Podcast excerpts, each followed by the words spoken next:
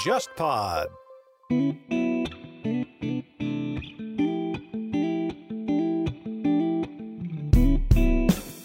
从本周一，也就是八月十六日开始，JustPod 将联合八家出版机构以及十一档中文播客节目，共同推出为期一个礼拜的播客图书周活动。这八家出版机构包括单独、读客文化、理想国、世纪文景、上海译文出版社、社科文献甲骨文工作室、新经典文化、中信出版社大方工作室。十一档参与的播客包括不合时宜、剧谈社、文化有限 FM、忽左忽右、午后偏见、杯弓蛇影、去现场、JustPod 硬化、古富而游、惊奇电台和跳岛 FM。活动形式将以 JustPod 的微信视频号直播呈现给大家，欢迎各位通过 Jasper 的微信公号了解播客图书周的具体内容和收看方式。在完成一个礼拜的直播以后，直播内容也将在所有参与的播客节目中上线，敬请期待。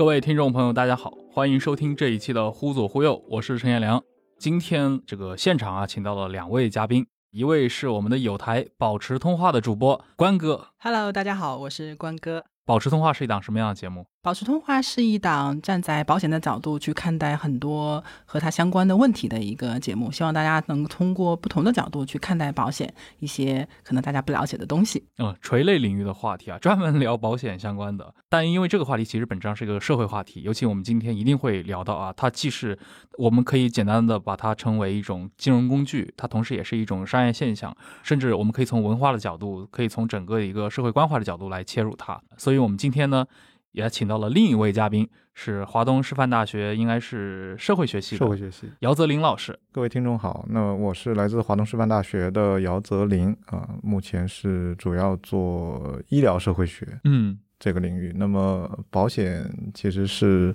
我翻译了。今天会讲到这个《道德与市场》这本书，那是我主译的，然后因为也是我导师的书，陈老师的这个书，所以我对这一块有所关注，但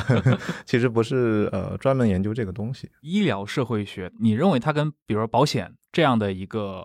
金融工具或者这样的一个行为啊，它有这个环节上的联系吗？我因为我理解到医疗这一段，它还是涉及到蛮多的，比如说医疗保险吧。呃，对，其实医疗我们可以大致分成两块，一块就是说它怎么样提供医疗服务给这个普通老百姓，另外一块就是我提供这个医疗服务谁来买单。嗯那其实保险就是属于另这一块的内容，无论是可以通过比如说政府的这种社会医疗保险来买单，嗯或者是呃个人自掏腰包来买单。那么另外一种就是现在像西方国家可能特别的普及的，就是通过商业的这种保险来买单的这种形式。那我觉得它跟医疗这一块跟健康其实还是非常非常相关的。对，就是任何一个大学毕业生，比如说开始上班之后，一定会关心自己的这个医保账户。啊，对，等于是走出社会，你必须要去关注的，也应该关注。过去的话，我们知道咱们这个国家在可能计划经济时代，它这个是一种啊全民医疗，公家来承担。那到后来的话，可能一部分把它给企业化了，也就是今天我们知道的很多的企业，它强制的是等于是一项义务了，嗯我必须要给我所聘用的这些员工为他们负担一部分的保险金额。然后到第三块的话，可能就是您说到的。个人为单位的这种一些商业保险的一些购买，就是今天为什么我们想到要在互左互右里面聊这个保险这个话题啊？其实也是我个人持续关注到好几年了，因为过去做记者嘛，记者尤其文化记者这圈子里面打交道的很多是同行。出版社的编辑朋友们，然后还有一些文化机构的这些朋友，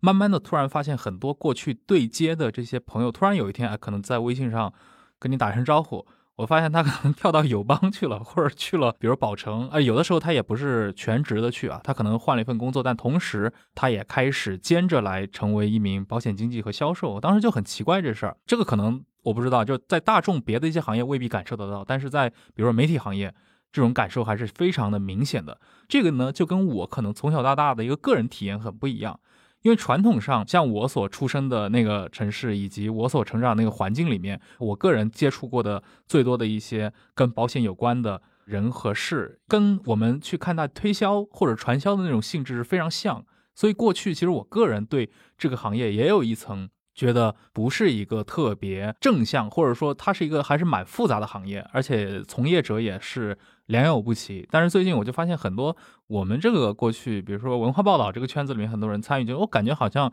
整个的保险行当也在发生一个变化。那后来也有跟关哥聊天，或者跟一些其他一些朋友聊天的话，也被科普了。其实保险行业在英美国家可能很早就经历了这个阶段，所以我感觉我们现在也处在一个变化的时期。所以我想啊，今天其实我们可以来聊聊这个事情，就是这样的一个金融形态，它是如何在中国的市场。生根出来，并且发展出来，而且经历了从九十年代到今天这个变化的。当然，我们也是有一个另一方面的一个因素嘛，就是最近翻到了姚老师的，应该是您的那个博士生导师陈纯清女士，对对对，她在香港任教，然后也是作为社会学学者。他写了一本啊生老病死的生意，而且是以上海的这个人寿保险市场为研究对象。这本是华师大出版社出版的，呃，所以你看，你你也是在华师大的，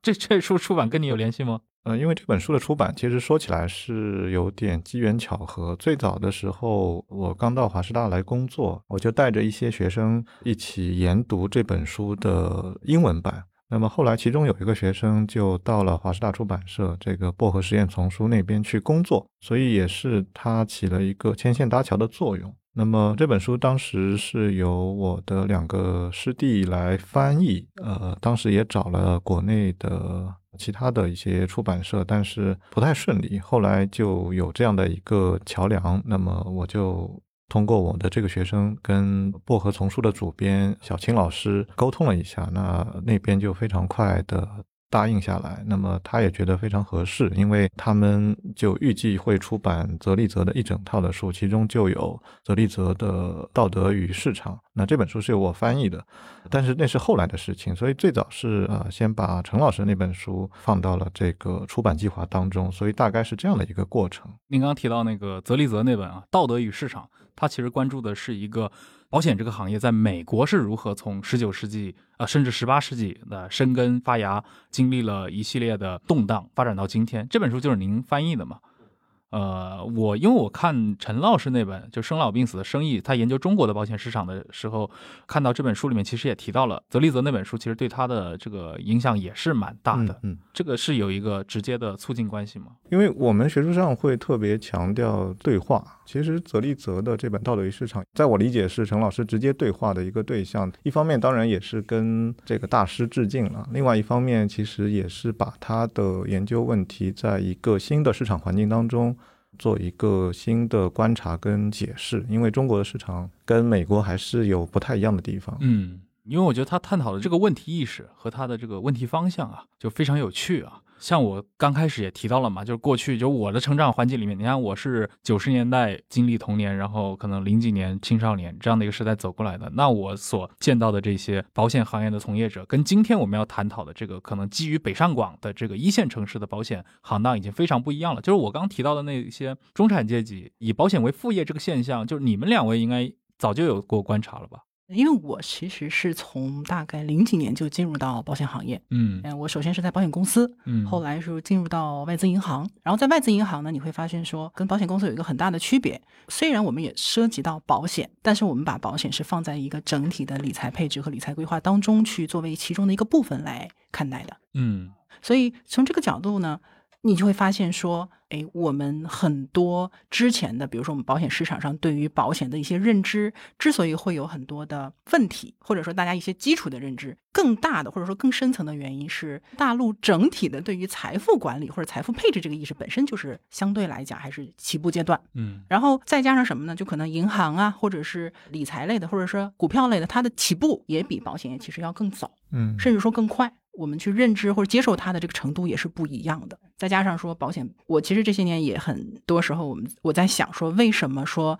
保险对大家的印象会有那么多的负面的因素？嗯，然后这其实也是因为说，在比如说销售过程当中，大家实际上遇到了很多的困难或者说坎坷，对吧？就很简单，嗯，大家去遇到一个理财型的产品的时候，可能接受度会更快也更高。但是遇到一个我们讲说可能是涉及到生老病死的时候，我们就是讲生老病死的生意嘛，那大家不太愿意去聊这些话题，可能聊起来也不是那么的顺畅。那么这个时候它的接受度可能相对来说确实就会低一些。嗯。我以前听过的比较印象深刻的一个故事啊，是当时我们家里人在聊天，然后提到他们的一个朋友。这位朋友呢，可能就在外面某个场合认识了一位老阿姨，但那个老阿姨可能就是兼职的这样的一个保险经纪，反正退休了没事干。这个老阿姨巨夸张，跟跟他们。聊天聊得一拍即合之后，第二天直接住到他们家去了，住了一个礼拜，最后可能这个保险也推销成功了。所以我想这样的故事也不是很个例啊，很多这样的故事。你像我们作为小孩子，我听起来就会觉得啊，简直就是一个传销式的故事。嗯，这个是一个中国市场独有的吗？还是在很多国家其实保险都要经历这个阶段呢？这个我们其实叫人情单，嗯，就他购买的主要的原因，并不是因为我自己觉得我这个需求被这个产品满足了，嗯，而是因为碍于，比如说中国是人情社会嘛，碍于面子，你都这样了，对我又不好意思拒绝，因为多少可能会有一些。就是三分熟啊，或者亲戚关系，甚至朋友关系，不好意思去驳斥他的这个面子，所以我就干脆把它买下来了。而且在这个过程当中，其实人们会自己会说服自己，他对我是有用的。那我买从哪儿买不是买，嗯，所以他最后就买下，叫人情单。因为我之前是在香港工作过一段时间的，那其实工作范畴当中也有保险的部分，然后我也接触了很多的香港本地的，包括从大陆过去的保单代理人或者说经纪人。人情单的成分依然还是会有啊，但是因为他们接触保险的时间会比较久，所以人情单的这种成分，我觉得相对还是会比较少一点。嗯，因为你被一个人第一个人给你做人情单的时候，你可能不太好意思；但如果有十个人都来去刷你的这个人情的话，你可能你的这种防御能力会强很多。嗯，对。而且我觉得现在可能跟早一代在处理这些人情问题的时候，大家的一种脱敏的那种程度已经不一样了。可能比如说八九十年代，大家还不是那么会经常的遇到这种找上门来啊，或者这种长周期的这种推销。对，那到之后，我觉得可能大部分中国人都身经百战了，各种推销的也层出不穷，那直接就拒掉了。所以很多区别是。早年的人情单是我决定买还是不买，现在的人情单更多的关系到说我到底在谁那儿买的一个区别。嗯，因为保险这个东西，很多时候大家是其实对它的细节不够了解，所以更多的是看我的信任度到底在什么地方。嗯，那你人情当中自然的就包含了一些信任感在里面。嗯，所以更多的是涉及到到底怎么选择的一个问题了。嗯，那姚老师这边的话。因为您是从那个学术界嘛，就是像社会学科或者说这种人类学科里面对保险这种议题的观察，你们的这个出发点是什么呢？就是过去你像我理解的人类学早期的那些经典的啊，努尔人、萨摩亚人，他研究的是这种边缘社会群体，嗯啊，而且是一个前工业化社会。现在的话，我们当然我们也知道，后来有很多的商业人类学啊、都市人类学这样的一些课题。那到保险，它是以一个垂直行业为研究对象。这种趋势，就比如说你们捕捉这种垂类行业，你们对它进行研究，你们的一个想法是什么样子的呢？因为人类学，我其实还。不能说三道四，对他们，主要社会学。呃，社会学，社会学其实会有一些基本的问题意识。其实无论是泽立泽还是陈老师，他们在关注人寿保险时候，有一个基本出发点，就是按照我们有一个社会学的祖师爷韦伯，嗯，他的说法就是，现代社会其实从传统到现代的这样一个进程过程当中，人类就变得会越来越理性。原来，比如说我们思考的方式，可能很多是诉诸于神啊、宗教啊、信仰这些，就是所谓的蒙昧的这。种状态，但是现代社会它会随着现代化的这样的一个过程，人会变得越来越理性，他会精于算计，祛魅，对，有祛魅这样的一个概念。那么，人寿保险其实，在陈老师那本书里面，包括泽利泽那本书里面，其实都有提到，就是说这样的一个产品，其实是人类跨入现代社会之后，它的一个呃非常典型的物品。因为在传统社会里面，其实没有这种东西。那在现代社会里面，它之所以出现，其实就是意味着在现代社会里面，人要以一种金钱这样的一个东西啊，这个东西其实，在社会学里面也讨论很多，就是它是一个非常庸俗的东西。然后，包括齐美尔啊、马克思啊这些大家，其实都有谈到，就是好像现代社会里面金钱就通行无阻，然后原来神圣的那些东西都烟消云散了。那现在人寿保险这个东西，其实就是要用最庸俗的东西去衡量一个神圣的东西，因为在基督教的那个传统里面，无论是人的身体还是人的生命，其实都是带有神圣光环的。嗯，那其实两个东西放在一起的时候，它的碰撞其实是非常剧烈的，它的矛盾其实是非常激烈的。所以去观察这样的一个东西，我们就能看到在现代社会里面，到底这个最庸俗的东西，或者说呃以经济的这种逻辑去衡量。跟以非经济或者以神圣的这种角度去衡量的这两个东西碰在一起的时候，它会发生什么样的一个有趣的结果？是最后，比如说经济的东西真的像马克思说的，就是通行无阻了吗？或者像韦伯讲的，现代社会就越来越理性，越来越理性，人最后其实那个情感的东西、神圣的那些东西全部都取消了、去掉了，还是说保留有一些金钱的力量所不能进入的一些领域当中的？其实我们看到泽利泽那本书里面，他觉得美国人寿保险市场最后虽然建立起来，但其实并不是简单的讲说到底是金钱的力量胜利了，还是神圣力量胜利了，而是两种力量其实是有相互的妥协的。嗯。所以叫道德与市场。对对对，它其实非常复杂的一个道德的部分，就是一个可能高于人性，或者说就是那些非经济、非理性的一些部分。嗯，对你刚其实也已经提到了这个词嘛，就是其实泽利泽也好，包括陈全金老师也好，他们讨论的这个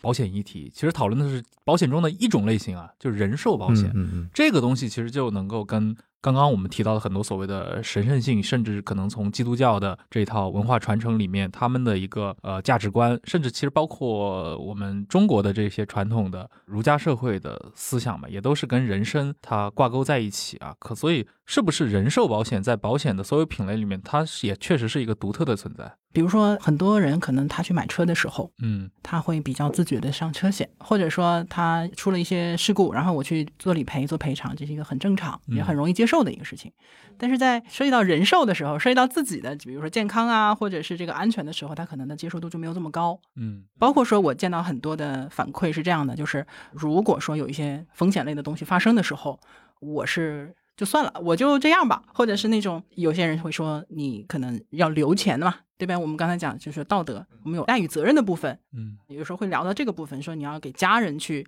留下相应的金钱去应付这种实际的生活，但是有些人就说，哦。那我没必要留，或者怎么样的这种，他其实会带一种怎么说呢，放弃的心态在这个地方。他觉得这就是命。哎，对，就是人会有这种对命运的屈服。当然有一部分是气话，或者是跟你抬杠。但是真的有一部分人他是这样，就直接放弃的一个部分。所以刚才姚老师说到，就是关于说，呃，人的这种神圣性啊，或者说包括这个金钱是不是万恶的，是不是通行无阻的？其实我就刚才就在思考说，这两个东西是不是完全割裂的？嗯嗯。我们在这个保险行业里面，我们经常会去把。理赔金这件事情和我们对家人的这种爱与责任把它结合在一起，嗯，就他不可能说我完全代替这个人他的一个作用，因为人是很多元化的嘛，你的精神层面、你的关爱啊等等。但是当一切都不在的时候，那至少有一些经济上的补偿，这个到底有没有作用？我的理解是这个样子，它是可以承载一部分这个内容的，它不是一个说我互相矛盾的，我只要是涉及到金钱，我就是罪恶的，嗯。刚提到那种啊，其实我这举个手啊，我挺接近刚关哥描述的那种群体啊，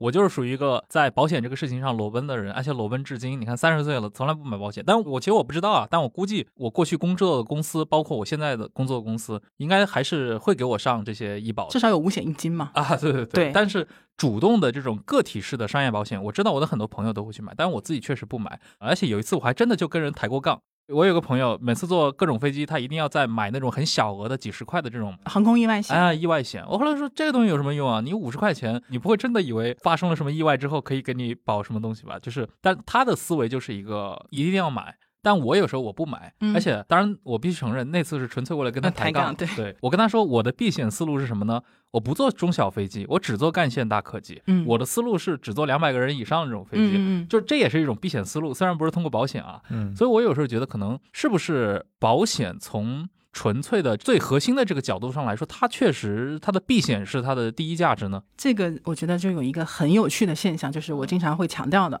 我说保险它本质是一个风险管理工具，这个大家应该其实都是知道的。嗯，但关键就在于这个风险到底是什么风险？比如说陈老师，你说坐飞机是有风险的，对吧？嗯，你避险避的是坐飞机失事的这个风险，对吗？对。但是请问你买了保险，飞机失事的风险有变化吗？它其实没有关系的，就我经常讲，我们就算买了保险，你过马路还是要看红绿灯的，它不会降低我们这件事情的风险的变化。其实不并不能避险，对，它避的不是这个险，它避的是什么呢？所以我们叫财务上的风险管理工具，因为当这种我们没法避免的风险发生的时候，它嗯继而会给我们带来财务上的风险。嗯我举个最简单的例子啊，这个是，比如说一个人他一年可以挣五十万，那么他可能今年是四十岁。那么如果说我们假设他很平安的过完一生，过到六十岁退休，那么这二十年，即便是他没有任何的工资增长的部分，他这二十年能挣一千万，这是他未来会对家庭制造的一个经济价值。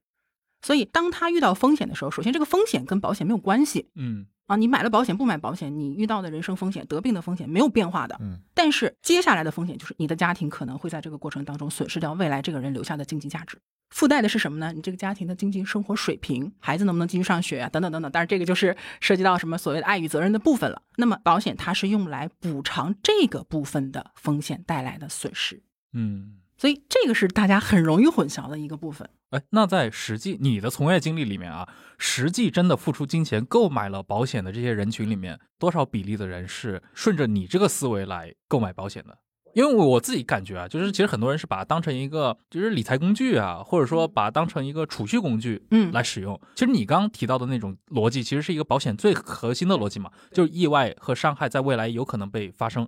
在那之后，就是风险是客观存在的。哎对，但很多人我们都知道，就中国人还是一个讳疾忌医的对对对对对，民族，对吧？是的，是他很多。时候觉得，我如果死了，我要这钱有什么用？不愿意去设想这种情况。所以这个就是很有意思的一个点啊，就是我们嗯也探讨过这个问题，就是保险到底是给谁买的？嗯我举个最简单的例子，就是在保险市场上最好卖的是少儿险，什么意思？什么叫少儿险？就是给孩子买保险是大家最喜欢做的事情，啊是相对来讲不那么需要你跟他沟通太多的。啊，就是我给我孩子买个保险，我就觉得，就是中国人对孩子的爱，就是简直是难以想象的浓厚嘛。所以很多大人他是愿意说，我给孩子买一个保险，就是感觉这个好处给到他了。但是你让大人自己去买个保险，可能这些人就会犹豫。嗯但是我们从保险的角度来讲，其实我们就讲这个是顺序是反了的。了解过的话，他就会知道，因为给孩子买保险，保的是孩子出现疾病啊、意外等等的风险，对吧？受益人是父母。嗯对，这个受益人是这样的，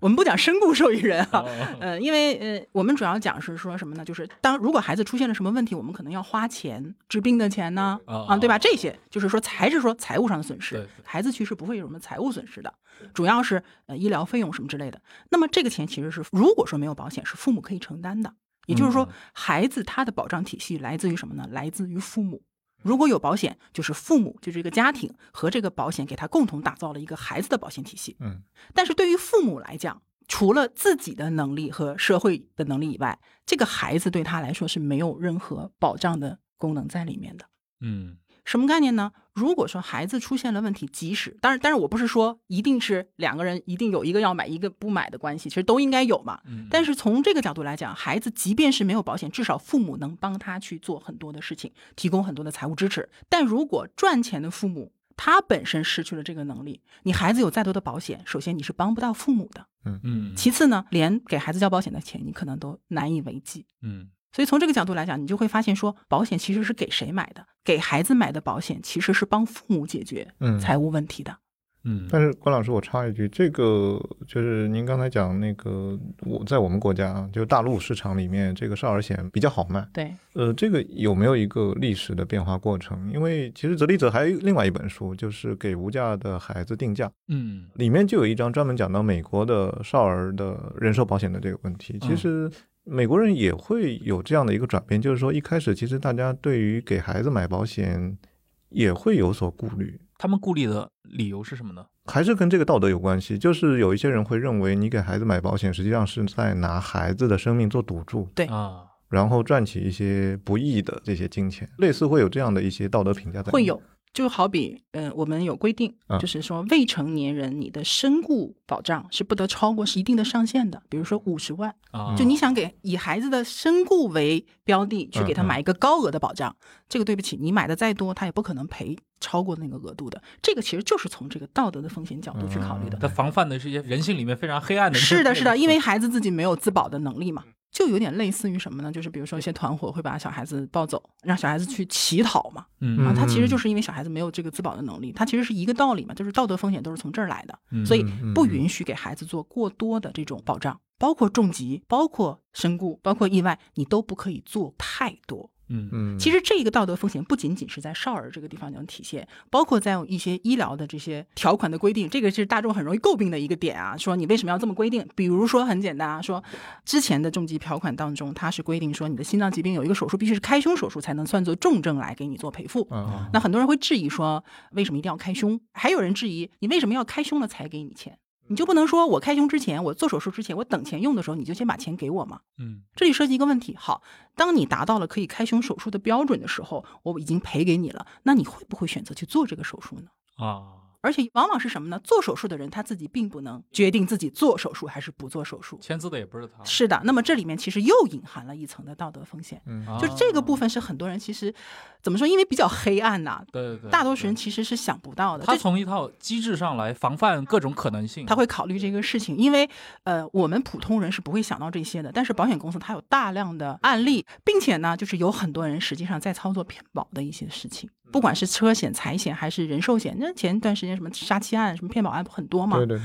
就是他其实有很多人在钻这个空子，所以保险公司有自己的机制，不管是在条设计条款的时候，还是做在这个核保的时候，包括后面理赔的时候，它都有一项就是要看它有没有骗保的可能，它会有一些非常明显的迹象。哇，好想找一个保险公司的案例库来看一看。其实是其实有很多，我们之前也聊过很多，嗯 对，有的。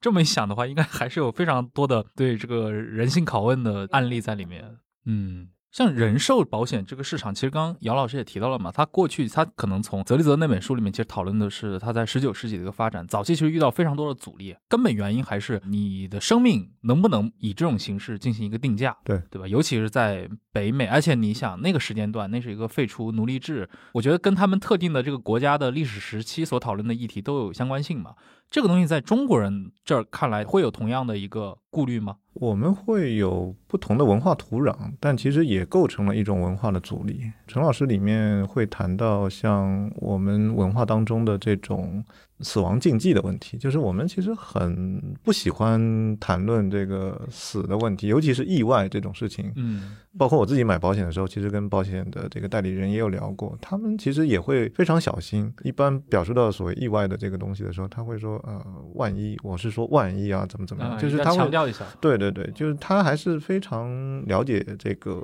中国人的心理的。但是呢，就跟美国其实不太一样，我们其实不是源自于宗教的这个部分，嗯因为美国在十七、十八世纪的时候，其实因为它早先的那些居民其实都是清教徒过来的嘛，其实它的宗教信仰其实是特别非常浓厚。浓厚的。然后像泽利泽的书里面，其实有谈到一个细节，比如说当时新泽西还是哪个州吧，当时还是殖民地的时候，总督要做那个新泽西州的那个人口普查，嗯然后当时舆论马上就发酵了。宗教的这个舆论就说，这个州有多少人，有多少男人，有多少女人，有多少老人，有多少儿童，这是上帝的秘密，你是不能去窥探的。如果去窥探的话，你你强行要做人口普查，那最后上帝肯定会降下天灾，最后得到报应。所以这个普查后来就不做了。夸张到这种程度，今天我们就很难理解。但是在十七、十八世纪的时候，它就是这样的一种非常浓厚的宗教的氛围是这个我倒是早有感受。我小时候看那个科幻电影的时候，啊就是很喜欢其中有几个系列嘛，那个尤其像《星河战队》这个系列，啊其中到第三部的时候，那里面有个情节啊，我印象特别深，里面就是他描述了一个未来的科幻社会，发明了一种新式的武器，可以一一颗武器。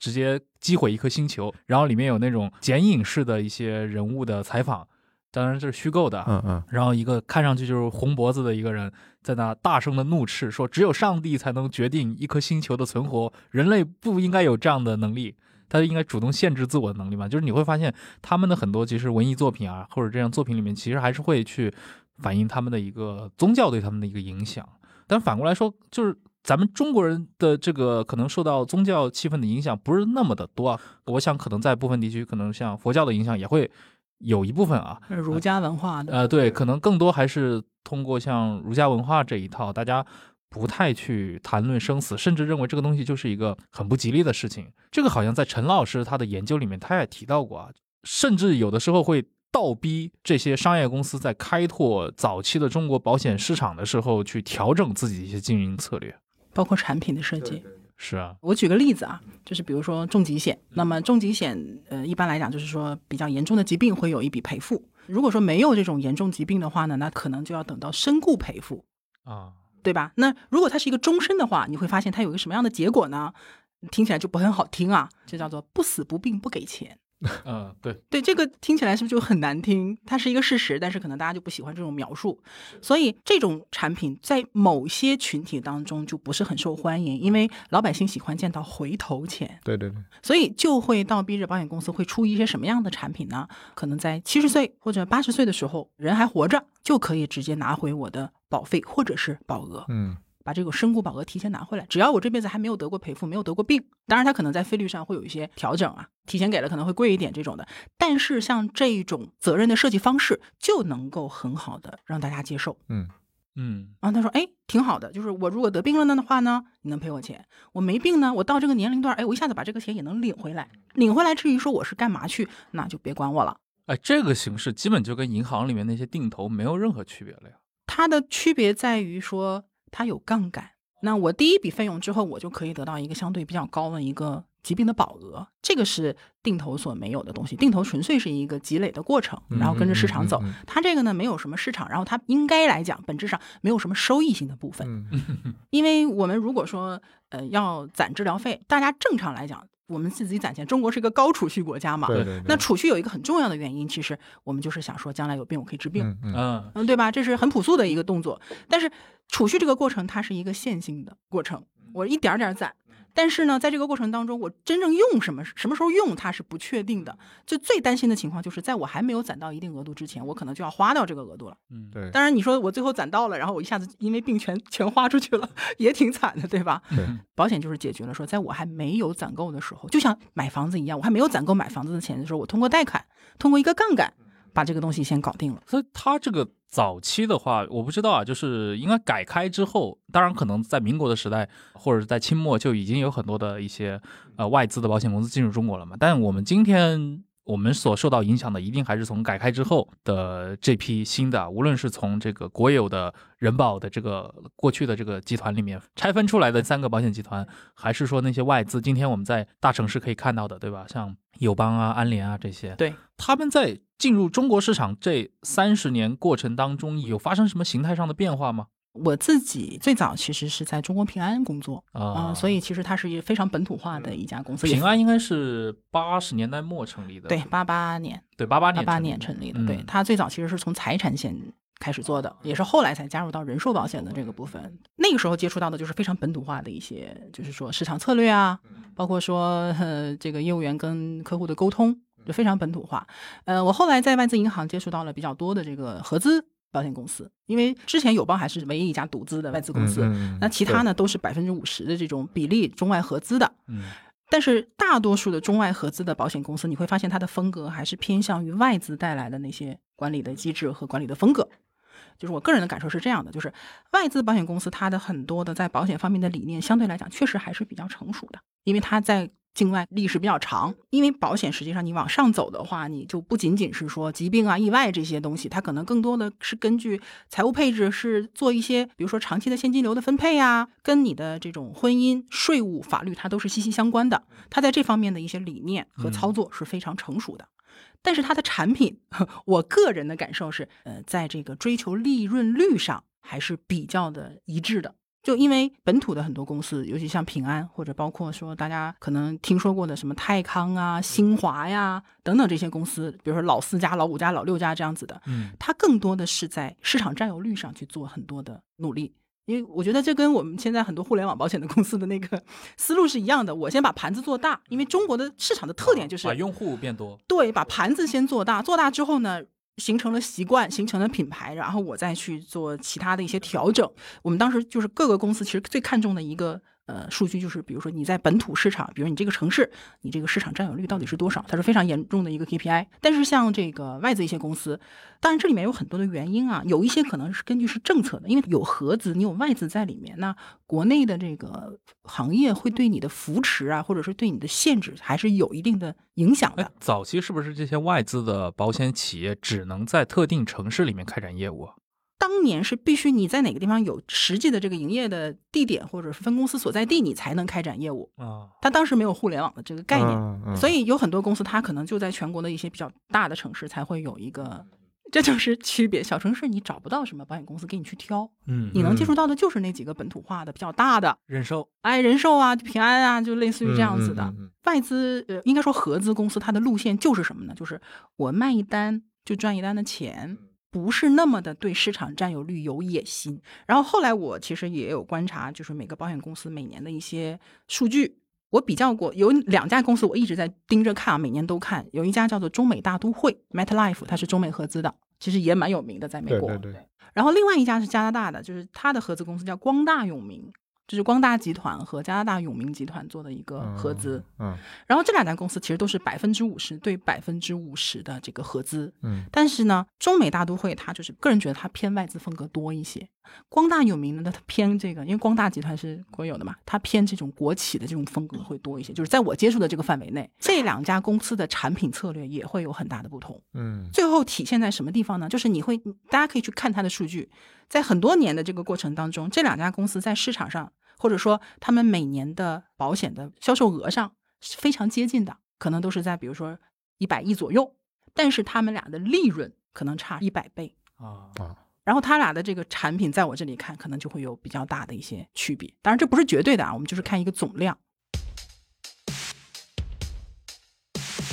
忽左忽右的首档付费节目《谍海译文》已经在忽左忽右的第一百四十七集上线了。这是一档付费的单集节目，我和沙青青老师用将近一百分钟的时间，探讨了冷战的真正起点——古琴科事件和背后的间谍疑云。节目可以在小宇宙 App、喜马拉雅 FM 或者忽左忽右的微信公众号上找到，欢迎大家前去购买，支持《谍海译文》接下来的更新计划。嗯，哎，那比如从你的角度啊，一般是这种企业利润高的产品好一点，还是？因为我理解，你如果利润高，相对来说这个单体的保费可能也是很昂贵的嘛。那是不是它里面提供的服务，包括整个的对这个买家来说，明白你的意思。呃，是这样的，就是保险公司的利润呢，其实它的来源，我们讲其实有三种嘛，死差、利差、费差。不懂，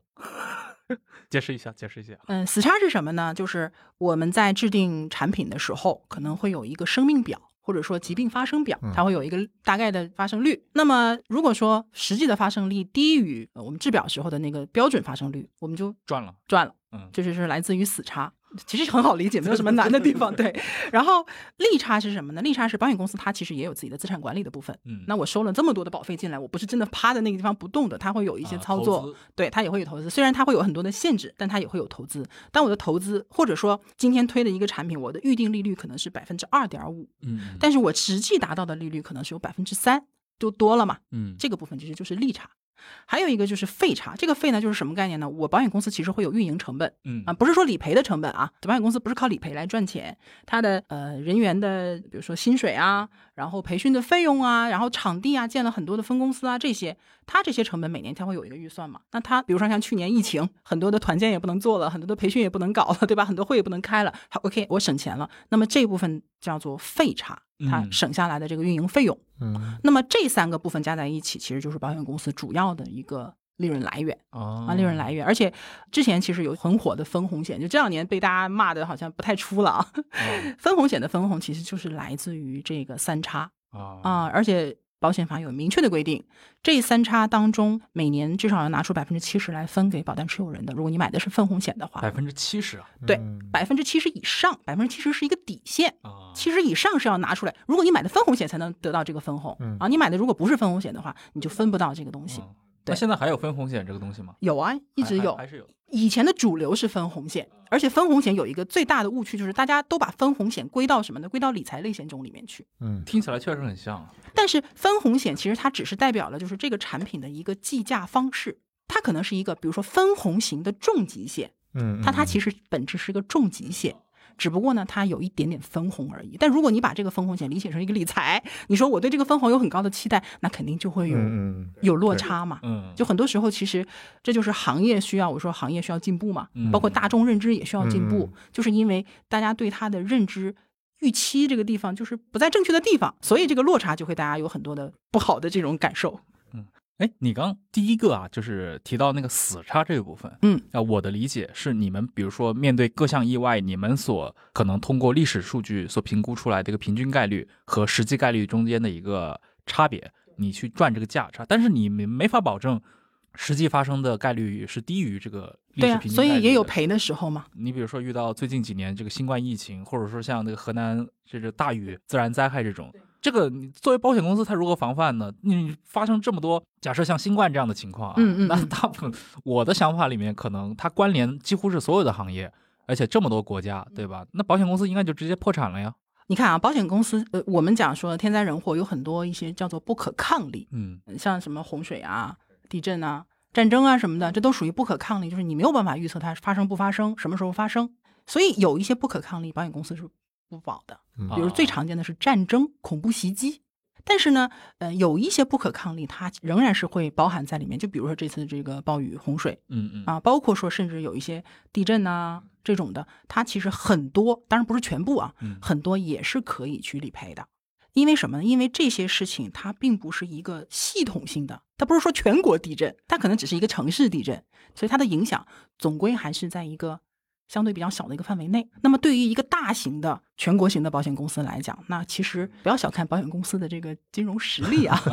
是是是是，都知道你们有钱，呃，是是很有钱，越大的越有钱，所以很多不可抗力其实是可以接受的，这是一方面。另一方面呢，保险公司后面还有再保险公司，啊，还有再保险公司，就保险公司自己其实也会把一些他的觉得说我可能承担不了的风险，再往再保险公司再去分。我们还是用重疾险，就大家接触比较多，一个人他保了两百万的保额的重疾险就挺高了，嗯啊，很少有人保到两百万。但是这两百万对于保险公司来说，他可能就会自己留一百万，剩下一百万的这个保额就由再保险公司帮他去承担。他去买别家的保对险，对对对对对，所以其实它是有这样的一个机制的，它也有分散风险的机制。就是保险它其实已经发展很多年了，嗯嗯其实是比较成熟的。包括说精算师怎么去算这个费率，因为我们之前出现过保险行业刚刚发生的时候，它费率算错、追回产品的事情。嗯哦哦，还有这种啊事情，有的有的算错了，然后老百姓买了其实特别合算，然后就挨个的去沟通说你把它退了这这么大乌龙。啊。对，就是早期的时候就真的出现了，那现在其实就很少了嘛。你说再保险这事儿，我知道有一家公司叫什么 General Re，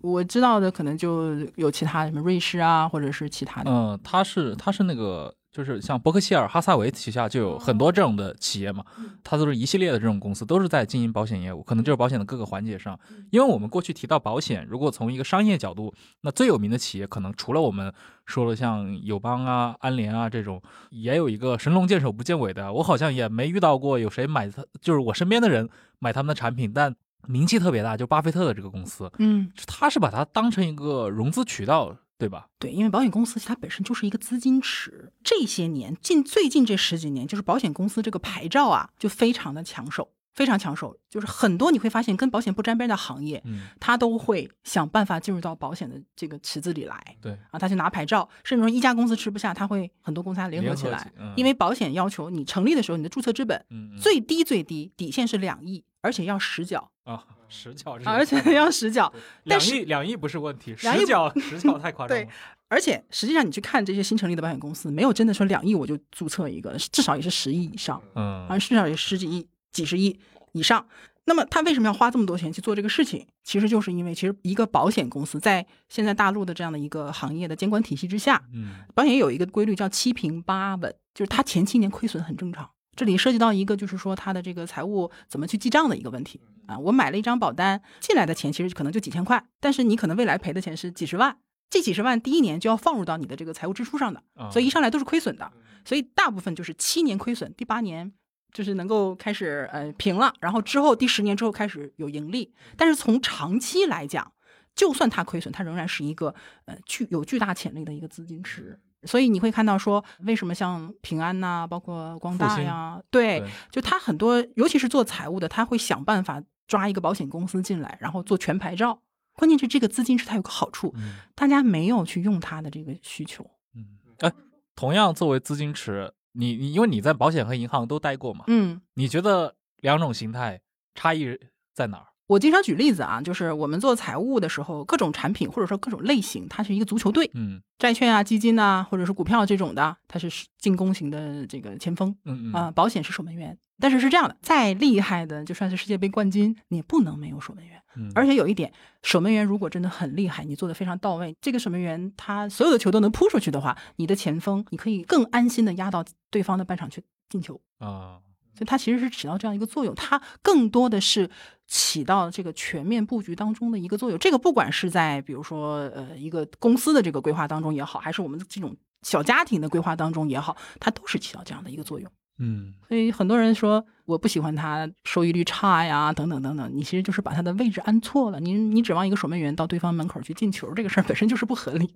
但好像这个反倒是几十年以来啊，因为陈星星老师他研究的这个课题是可能从九十年代一直到零三零四那十几年当中，确实大部分保险公司，尤其是本土的保险公司，嗯，在国内市场去争取客户的一个策略，就是把它包装成了一个理财产品，就是让一个守门员去干前锋的事儿。对，因为你光讲守门员的这个事儿吧，大家还是不是那么容易接受。销售的这个思路和市场的反馈，它是彼此成就、彼此影响的。嗯其实还是有很多人在努力的去讲，就是它风险管理这个本质上的东西，其实也有人接受，但是讲比例一定是绝对数量还是很少的。但是业务队伍是很大的，对，而且保险公司其实它的这个市场野心也是很大的嘛，所以你要快速的去让大家去理解或者去接受这个东西。我们讲销售其实有一个很重要的一个点叫做需求分析，嗯就是我们讲 know your customer。什么叫好产品？满足你的需求的是好产品。你产品再好，跟我需求不搭，它不叫好产品。当市场发现说我们讲生老病死的问题，其实不是那么容易被接受的时候，包括说什么销售队伍自己对它的理解，其实也是不到位的。嗯他理解成什么程度，他就只能给客户讲到什么程度，本身就是一个很粗浅的理解。然后又发现说，那保险公司可能教你的这些本质性的东西又不好使的时候，你会去观察说，哦，可能讲利息的时候，讲收益的时候，大家是比较回本。对，讲回本的时候，大家是眼睛可能就亮了。那什么好用就用什么嘛。就保险公司其实也在发现这个事情。就比如说，之前其实我很早的时候接触到的，我个人其实也比较喜欢的一类险种叫万能险。怎么理解呢？万能险其实是跟分红险一样，它是一种保险的，就是计价的一个规则嗯，比较复杂，我就不给大家 讲具体是怎么回事儿了。自行百度。对，就是自行百度啊，我花了大概一万多字去讲这个保险的一个内部的结构和原理。嗯但是它有一个功能在哪里呢？就是这个产品它有一个很大的特点，就是它非常透明的告诉你交进去的这笔钱每一分钱都去哪里了，并且每一分钱是怎么来的。嗯其中呢，就有一部分扣掉的钱叫做保障成本。你保了二十万的保额，根据你的年龄和性别，对应的会有一个保障成本，每个月给你扣掉，剩下的钱会以这种每个月计利息的方式不断的在里面滚动。你看起来就是一个很有理财性质的一个产品，所以这个产品实际上是相当于什么呢？就是左手给你保障，右手看起来有理财的功能。但是因为你每个月每年交的钱可能也不多，几千块钱，它理财的这个性质并不大，而且去掉了保障成本，去掉了初始费用以后，它顶多就是一个类似于存款，嗯，可能像一个活期存款一样，但是比活期存款的利息可能看起来要高一些的一个形式。嗯这种产品当时在市场上卖的不要太火爆，这种产品是哪个年代火的零几年的时候。啊？零几年，但是有一点我觉得是这样的，就是美国包括美国市场现在大占比的产品仍然是变额的万能险。啊，也是这种带有理财属性的嗯，对，险种。是的，就是它就等于说把你其中的一部分成本劈出来做一个保障型的一个杠杆，剩下的部分是让你以肉眼可见的形式看到它的理财或应该说是复利的功能。嗯所以这个产品当时为什么就是说在市场上很快就得到了大众的接受呢？就是因为很多人去强化了它理财储蓄的这个部分。啊，因为很多人会做什么事情呢？会有把保额调得很低。呃，零几年的时候，那个时候很多人是一年交四千到六千块钱，保额可能是在八万到十二万。现在看很低嘛，没有什么用。但当时其实对很多人来讲，其实还是有意义的嘛。几千块钱撬动一个八到十二万的杠杆，嗯那么这个部分保障价值，尤其是年轻人，其实很低的，每个月可能就几块钱，剩下的部分全在里面。以当时，哦，我记得零八年股灾之前啊，它最高是达到过一年百分之五点七五的一个利率。啊，甚至是从古代到现在这十几年来，它一直是在三点五到四点七五这个区间，每个月给你去复利计息。反而比存在银行强多了。如果你长期拿住的话，其实可以这么说。嗯所以当时是卖的非常好，很多人都那么接受。但是有意思在哪儿呢？就是过了很多年以后，大家开始对这个产品就是又走向了另一个极端，就这个产品不好，大家很多人就去退。因为什么呢？因为很多人会发现它的这种理财的这种性质和自己当时嗯预期甚至包括有一些业务人员给到你的这种承诺承诺嗯，它实际是不符的。但是从正面或者积极的角度去看啊，这个产品在这么多年当中，因为它本身还是有保障的性质在，它其实还是真的给很多人带来了保障和理赔。但是你回过头去说，如果没有当初这个产品的理财性质，它可能也没有办法卖的这么好。嗯，这里面可能真的会有绝对数量，肯定是一小撮人，他们真的遇上了需要应用这些保险，需要去兑现它的场景一定是有一部分的，对，他确实能帮助他们，但可能对大部分人来说，他也没遇到什么因为灾祸，对就没有应用场景。完了完了之后就觉得体验极差。对，我觉得保险就是很有意思在这一点啊，就是它很多时候我们消费的时候，大家有一个期待就是物尽其用。我一件衣服穿一天和一件衣服穿十天，我肯定觉得我穿十天合算，我要拼命的穿它。但是保险这个东西 不能这么来衡量，嗯，所以保险很多时候我们实际上是用不到的。其实如果说我们稍微的理性想一下，用不到是最好的，对对吧？就是用不到是最好的。但是正是因为用不到，我们就会缺乏说我们保险对我们的公用的这样的一个实际的体验感。是那我能看到的是什么？我只能看到它的，比如说收益啊，就所谓的理财和收益，所谓的储蓄功能这些东西。嗯，那这个时候思路 很难把思路给调整过来。其实很多时候就是一个资源配置的问题嘛，就鸡蛋也不能放在同一个篮子里。对对对我想起前几年啊，就是我当时看一篇文章，讲的是硅谷的富豪们很多是一些生存主义者，是一些生存狂。他们干啥事儿呢？就是比如说当时 YC 的，还有一些别的一些硅谷的富豪啊，开始在新西兰买地堡。他们可能在预期将来也有可能发生大规模的核战争啊，或者大规模的疫情。你看，其实现在不是这有疫情了吗？对吧？不知道他们有没有去啊？那当时我记得就是有个讨论啊，当时一些小圈子的那种讨论，就觉得这种行为是不是脑子有点不正常？你为什么会去为核战争这种我们看来概率极小极小的事情做这种准备？但是反过来说，当然有人就提出来，你以他们的财富体量来说，他们其实是花了很微小的资金投入，准备一件概率极低的事情。如果从这个角度上来说，这其实你可以视为某一种合理配置，因为这个对普通人来说你犯不着嘛，我干嘛？就花一半的财产来修个这个东西，肯定不至于。对，家后院挖个地洞都嫌烦，对吧？但可能对于他们这种财富体量的人来说，这个就不是一个问题了。所以我觉得这个有点像对应到你刚刚提到的那种行为了，就是里面一定有一部分的配置资源，它就是该被浪费掉的，对，呃，是这样的。我 对“浪费”这个词特别好。就是耗损嘛，它是个功耗。对，因为是什么呢？就是我们讲说风险有分大小的。嗯我感冒发烧也算一个风险，我也花钱嘛。但是这种风险是我们完全可以自担的。它对你唯一的影响就是你心疼，嗯。你不会对你的家庭生活或者财务状况有什么毁灭性的打击，但它的应用场景很多，所以很多人他就会说，我想找一个保险，它能够干什么呢？它能够解决我平常头疼脑热上医院每一次的几百块钱嗯啊，这是一种需求。那还有一种就是说，那这个我自己能承担，我也不怕花这些钱。但是如果说我得的是一个比较严重的，花个百八十万的这种，比如说换个骨髓，可能上海就要一百万起了，对吧？那这种情况下，我是自己负担不起，他会给我的家庭财务造哎，成等一下，我因为我其实我还不太清楚，比如说社保在这些重大疾病中间的边界在哪？判断标准是什么呢？哪些疾病是我的社保社保可以 cover 的？哪些疾病是我一定要得单独去买这个涉及到的一个概念就是社保，它本身是一个医疗险，啊？它是补偿型的，就是它是报销这种性质的。嗯，我先去花钱，当然它是可以直接结算啊，实际产生费用了，医保把我当中的一部分费用把我 cover 掉了，嗯那么剩下的部分是我自己来负担。至于说你得的是什么病，它没有具体的要求。那我像你刚刚说的啊，我去我得换骨髓了，嗯，一百万两百万，对这个时候有社保能不能报？肯定是能报其中一部分的。嗯，但是有一个问题，社保它是有边界的。第一，它有封顶线；第二，社保它是有保障范围的，它分自费和社保范围内。我举个简单的例子啊，嗯我爸前几年做了一个心脏支架，这个支架呢是一万五千块钱。首先，它是在社保范围内的，也就是说社保能帮我报。还有一些支架可能进口的或者很厉害啊什么那种的，它就叫社保范围外，叫自费的这个东西，那一分钱社保都不会管你的。啊这叫自费和社保内的区别。但同时，我这一万五千块钱的支架，它社保的报销比例是百分之五十，也就是说，社保虽然给我报，但是它只给我报销七千五百块钱，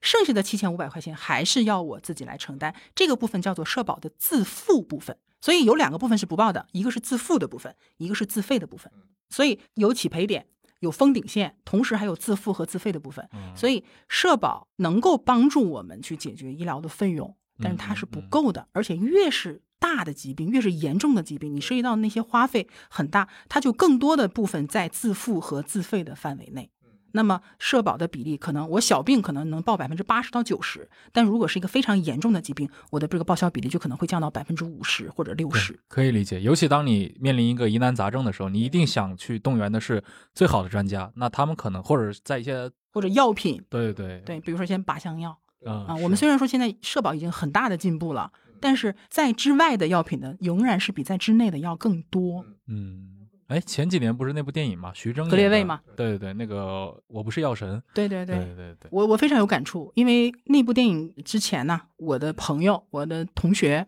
他母亲就是肺癌，嗯，然后肺癌就需要类似的药，然后我当时在香港，他母亲那个药是大概两万块钱一针，一针啊，对，那频率呢？频率大概半个月，哇，半个月就要打一针，一年要打二十四针，但是是这样的，他打了他就舒服。就是真的是能缓解他的那种痛苦，所以他当时就是说我肯定是要打的，多久我不管，我肯定是要打的。但是确实是很难承担，他已经花了很多钱了，嗯，而且他当时其实是有保障的，但是不够，所以他其实有拜托我在香港帮他看看有没有，因为当时确实讲也是印度药，但这个事儿不对啊，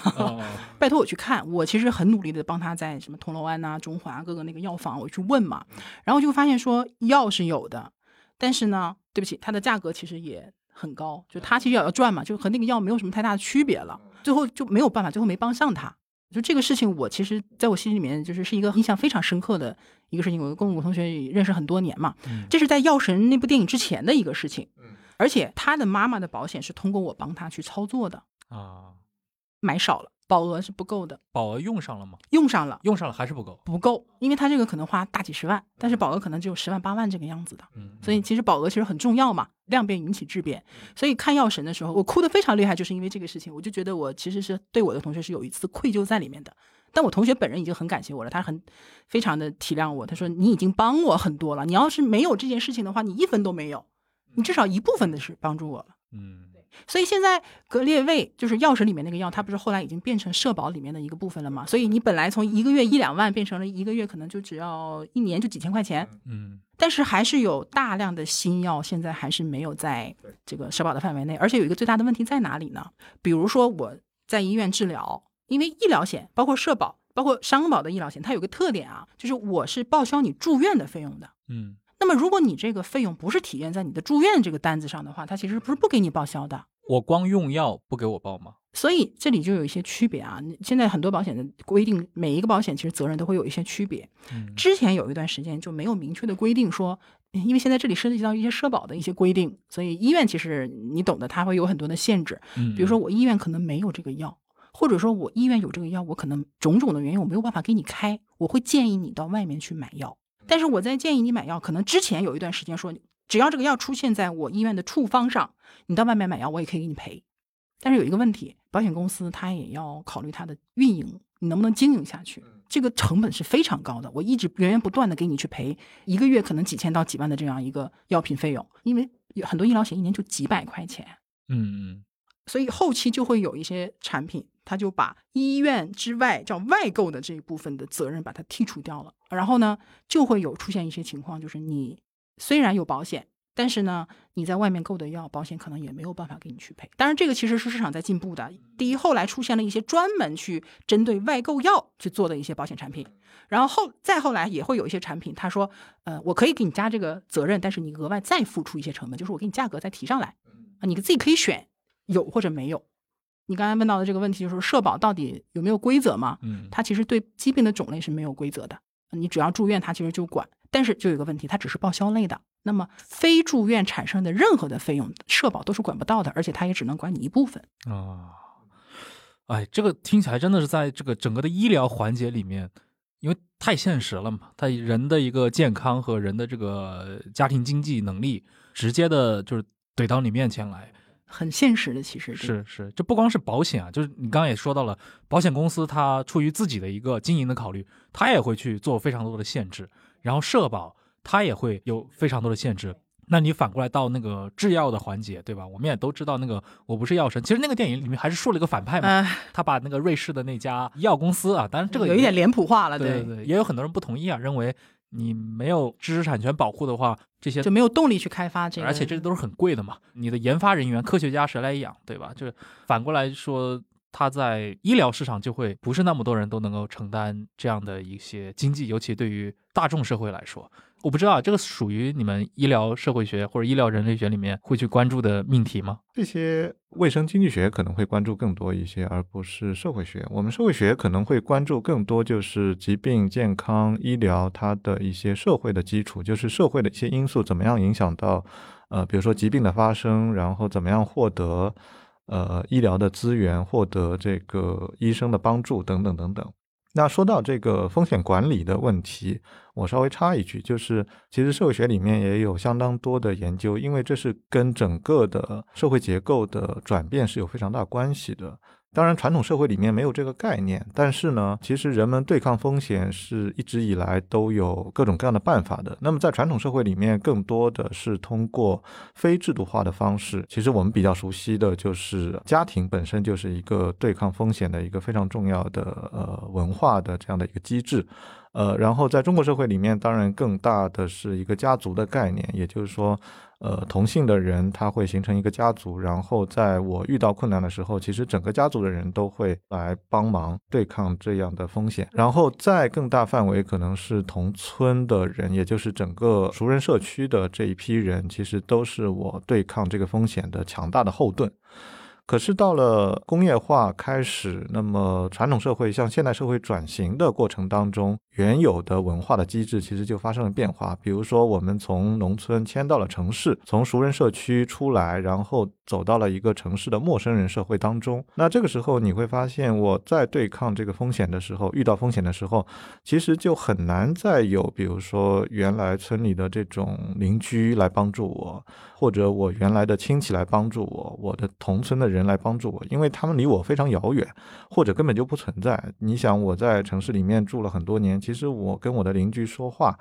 一年也说不了几句，对吧？这是很多人的体验。这样的话呢？其实你会发现，现代社会里面，它对抗这种风险的方式需要发生非常大的一个变化，而且还有一个问题，就是在现代社会里面，这种风险会越来越多，这是传统社会里面其实没有的。呃，那面对这样越来越多的风险的话呢，就需要有一些制度化的方式。于是我们看到，像这个保险这种东西就出来，无论是对财产的保险，还是对呃人身意外的这种保险，都应运而生。所以。呃，我们可以讲这种保险这样一种对抗风险的方式，其实是现代社会兴起之后，它才慢慢出来的一个制度的发明。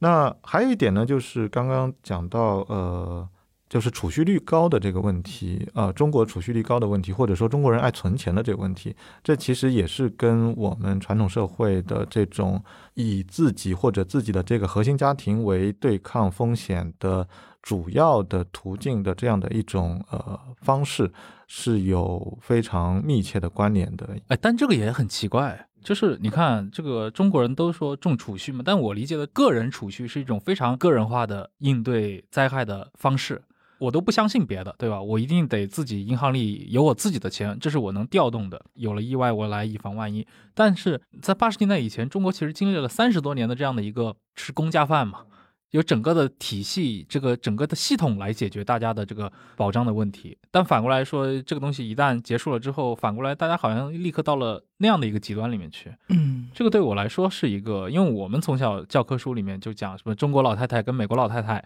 对吧？理财观念这个很经典了啊，这听上去有点反直觉。按说的话，我经历了这么久的一个集体主义，对吧？社会主义的一个财富观，财富观对，呃，和这种接受整个系统的这样的一个庇护，对吧？那人不应该，对吧？有没有可能是过去的几十年，大家都处在一个就是物质匮乏的一个环境当中？因为我自己的感受，因为我是东北嘛，啊，公有制的老家，我父母呢就是双职工，就都是有企业管的。那个时候企业就是吃喝拉撒都是在这个工厂里面去的，包括我小时候幼儿园，就是我妈带着我上她工厂的幼儿园，嗯，就是全部都是从这个角度来讲，你好像安全感应该很高，对吧？但是像我爸和我妈就会有极强的储蓄意识。另一方面呢，就是特别喜欢存吃的。家里面一个冰柜一个冰箱永远塞得满满的。我就说像这种台风天气，我们不需要去外面扫荡超市，嗯我在家里待一个月完全不会饿的，而且营养丰富。这我觉得是地方文化吧。我在北京看到那些北京人冬储大白菜，那么一车一车的买，呃，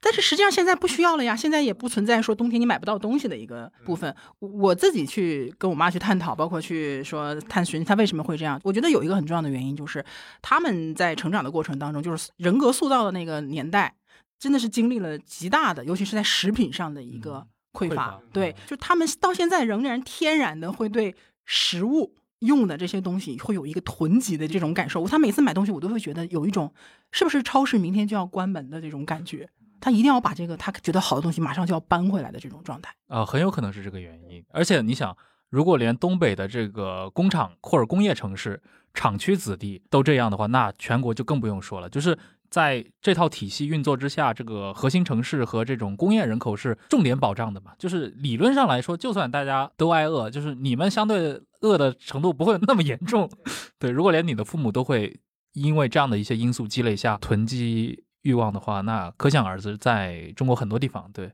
所以还是从这个角度确实可以去理解他们。包括从保险的角度来理解，还是以我爸妈他们那种就是说环境下的人去考虑，他们的体系当中呢，其实就两种，一种就是国家体系，一种就是个人家庭体系。要么就是国家管我，要么就是我自己靠自己的力量啊，啊甚至再多一点，可能会有宗族啊、亲属啊这种。没有什么第三方了。对，没有什么第三方的这个概念，而且来了个保险公司就觉得你是骗子，对，其实会有这样的概念在。嗯我最近这几年一直在推一个概念啊嗯，就什么概念呢？就是说保险它不是单纯割裂于你某一个财务范畴的，嗯，它实际上应该是每个家庭应该有自己的保障体系。商业保险和社保矛盾吗？不矛盾。商业保险和你个人储蓄矛盾吗？也不矛盾。因为很多人说我不用买保险，我真是病了，我把房子卖了就好了。这叫什么？就是要自己承担风险的一种方式。我可不可以自己承担风险？是可以的。但是我们从经济的角度，从财务的角度来讲，你这个效率相对来说是比较低，嗯，然后风险系数也比较大的。我觉得一个完整的保障体系，它应该是由不同的类型共同组合在一起起作用的。比如说从社保开始，国家给你的福利应该该享受享受嘛。嗯，因为社保还有几个共同的特点是什么呢？它没有什么准入门槛，是人就可以参加。对，它也没有什么对你健康方面的一个考量，说你不健康我就不给你保，嗯不存在这个问题。然后接下来的话呢，企业其实现在也承担这样的责任，比如说很多企业它会给员工去买团险。其实它也是商业保险的一种，但是是从用企业这个主体，所以它可能包含进去的一些条件更宽松啊，然后更便宜啊。很多人在不知情的情况下，其实也得到了保障，嗯它也能反过来降低企业的一些负担。嗯然后第三个，可能再加上我们自己个人买商业保险，嗯，每个人的偏好不一样。接下来其实还有其他的，你比如说相互保，它不是保险，但是你可不可以作为自己保障体系当中的一个部分，其实是可以的，成本那么低。然后再接下来，可能现在有一些城市会政府和保险公司去合作，推出一种叫什么叫惠民保，我不知道姚老师有没有听说过？上海本地嘛，对吧？有那个互惠保，对吧？很便宜，然后又很合算。嗯它其实也是一种就是政府在社保之上做的一个补充。好，这些都去了，其实还有什么呢？我们讲很多人没有保险，或者说自己存款又不够的话，真的出现了这种问题，他会求助于什么呢？求助于众筹、哦某某对筹。水滴筹，对你说这算不算一种保障体系当中的一个部分呢？这个有点社会救济的意思社会就是这个概念，就是就三个国家、社会和自己。那最后其实还有说我自己的存款，我自己的财务，嗯给我自己做一个安全垫，就好像说我手里有一百万和我手里一分钱都没有，我对我自己的医疗安全感觉完全绝对是不一样的。嗯，我说一个我自己的一个经历，当然也跟我其实没什么关系啊。我在 B 站上看一个 UP 主，那个 UP 主叫民工小戴，他是一个河南籍的一个民工，他就记录自己的生活，我觉得那个非常有意思。我可能确实生活中没有这样的朋友，但是至少我看他的这个 Vlog 能够呃展示他的每日常的生活嘛。他其实主要日常生活里面最精华部分是吃饭，真的挺香的，所以所以我每集都看。当然除了吃饭以外，他其实也会有展示自己在工地上的工作啊，包括生活中的一些问题，有时候会唠唠嗑什么的。其中有一集呢，开始讲到说今天花了一万多块钱给他的小孩上了个保险。就这个事情，反正讲完这个之后呢，弹幕里面其实就有非常多的留言嘛。那弹幕可能就觉得没必要，犯不着，戴哥受骗了，或者怎么怎么样。甚至很多人会觉得保险公司好黑，你居然让一个农民工花这么多钱在购买一个其实你用不上的东西在哪，就是很小概率才可能用得上的事情在哪儿。但这个东西就是一个矛盾的，对吧？只有在真正出事儿的时候，它才能发挥作用。但你原则上来说，它也好，我们也好，或者从纯粹从概率上也好，你出事的几率也确实不是特别多。确实会存在一些什么样的情况呢？就是这些相对来说不具备什么财务知识啊，或者相关的知识的这些人，他可能更容易被误导。嗯嗯。而且确实有一部分的从业人员，当他的就是职业道德不够的时候，他会罔顾这个人的实际承受能力和真正的需求去给他配置保险。嗯啊，你可能一年只赚十几万的一个辛苦钱，我就让你一年拿出一万多。从我的角度来看，可能这个东西其实它是有点过了的。保费的比例呀，预算的比例其实是可能不太好，因为如果你是长期交费的话，你涉及到说你能不能继续交费，这是一个很重要的。这个这个你可以给我科普一下，那正常的比例是什么呢？因为那个小戴他的一年的年收入，他在节目里面确实说过的，一年大概十万的年收入，花一万块保险，这个比例是不是过高了？嗯，是这样的啊，就是保险业这十几二十年当中，一直有一个原则叫双十原则，什么概念呢？就是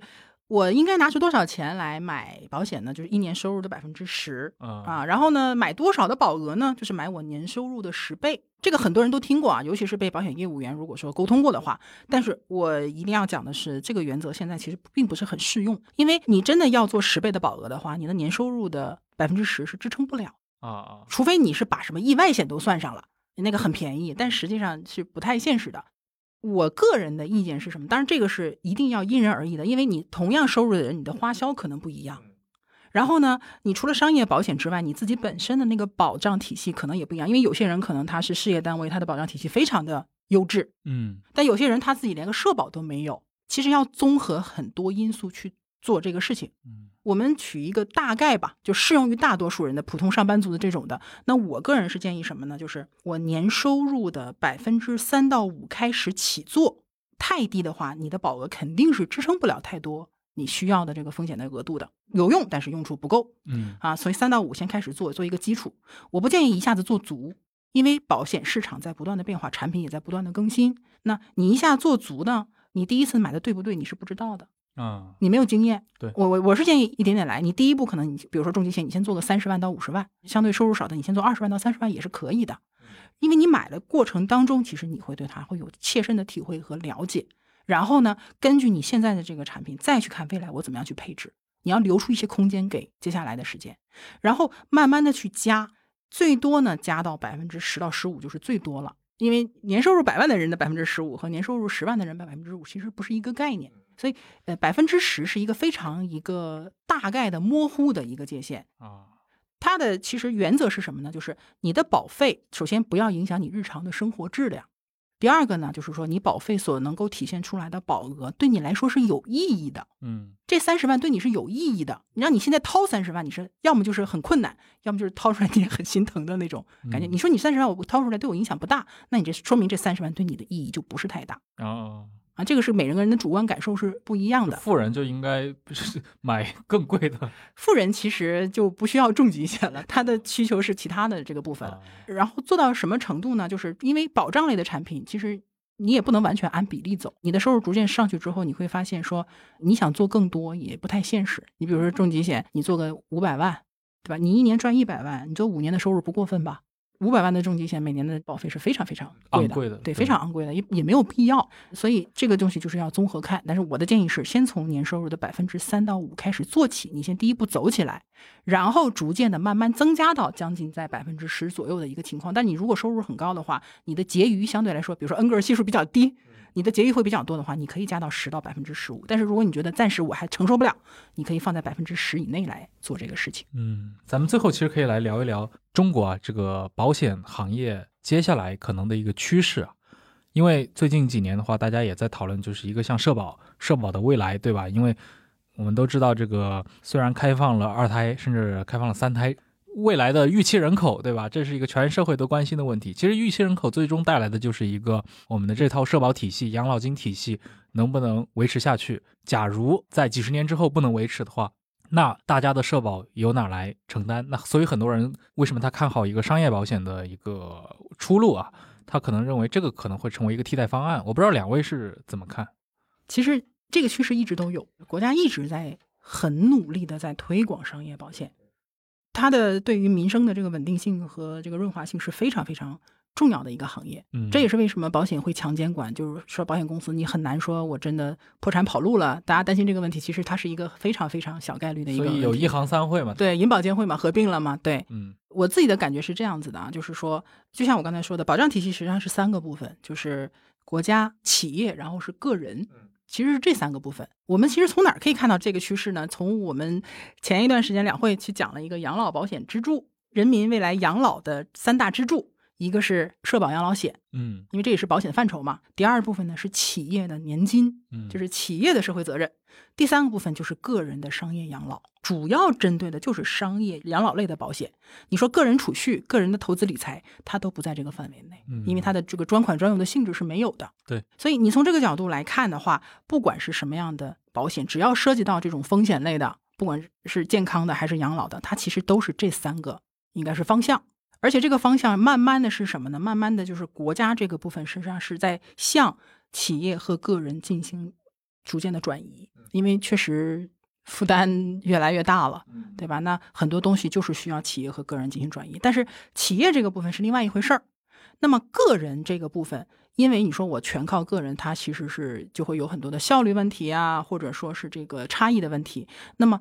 它其实是可以用社呃商业保险去承接一部分。第一呢，提高它的效率；第二呢，因为这个盘子是大家一起来做的话，它更加的规范化。嗯，这个方向我觉得是一定是这个样子的。嗯，也是国家目前来讲是一直不是这两年了，是十几年前，可能二十几年前就已经在努力在做的一个方向了。就不要 逆势而为，是吧？对，而且可能未来大家购买保险的一个意识里面。更多不是把它当成一个理财的不是理财，对对，它更多回归到这个保险这个产品风险管理，对它的本质上，对对对对，这就有点像陈老师在这个生老病死的生意里面，最到最后嘛，他其实做了一个类似于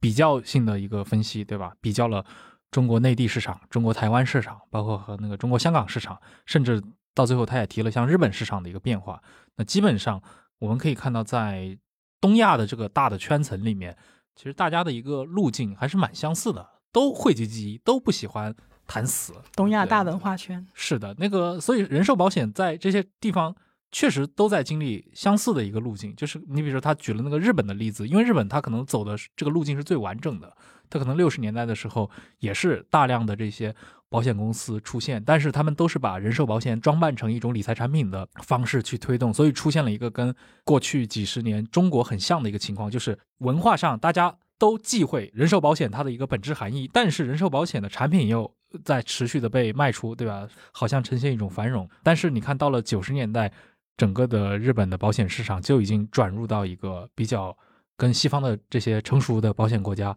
很相近的这样的一个市场形态里面去了。大家并不是把它当成理财产品在买，而是真的作为一种呃风险管理的一种机制。这有可能会是下一个时期可能。国内会发展的一个方向，这是一个方向。好，那今天这一期忽左忽右就到这儿，也非常感谢两位带来的分享啊，以及我们其实今天这一期节目重点 Q 了两本书嘛，一本那个姚老师翻译的《道德与市场》，它关于美国的这个人寿保险市场的形成；另一本是这个陈春兴老师的《生老病死的生意》，他关注的是中国的保险市场，主要是以上海啊，那毕竟因为。上海是一个可能汇聚了大部分的这些市面上的保险公司的这样的一个场域，我觉得这两本书还是挺有意思的，尤其它有一种对照感啊。当然也要重点推荐这个关哥的播客节目啊。如果你没有那么多精力去看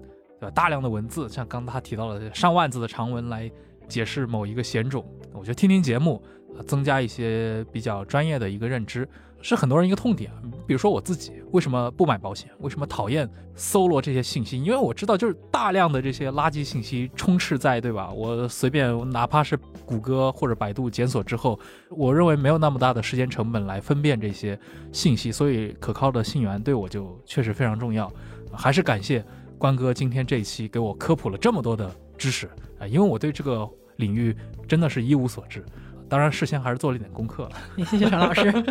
好呀，期待有机会，我们还是可以在其他的一些话题上再传一局，对吧？无论是跟关哥这边，还是跟姚老师这边，因为您刚提到研究的这个医疗人类学或者医疗社会学这块啊，我觉得听起来是非常有意思的。那也感谢各位的收听，我们下期再见，拜拜，拜拜。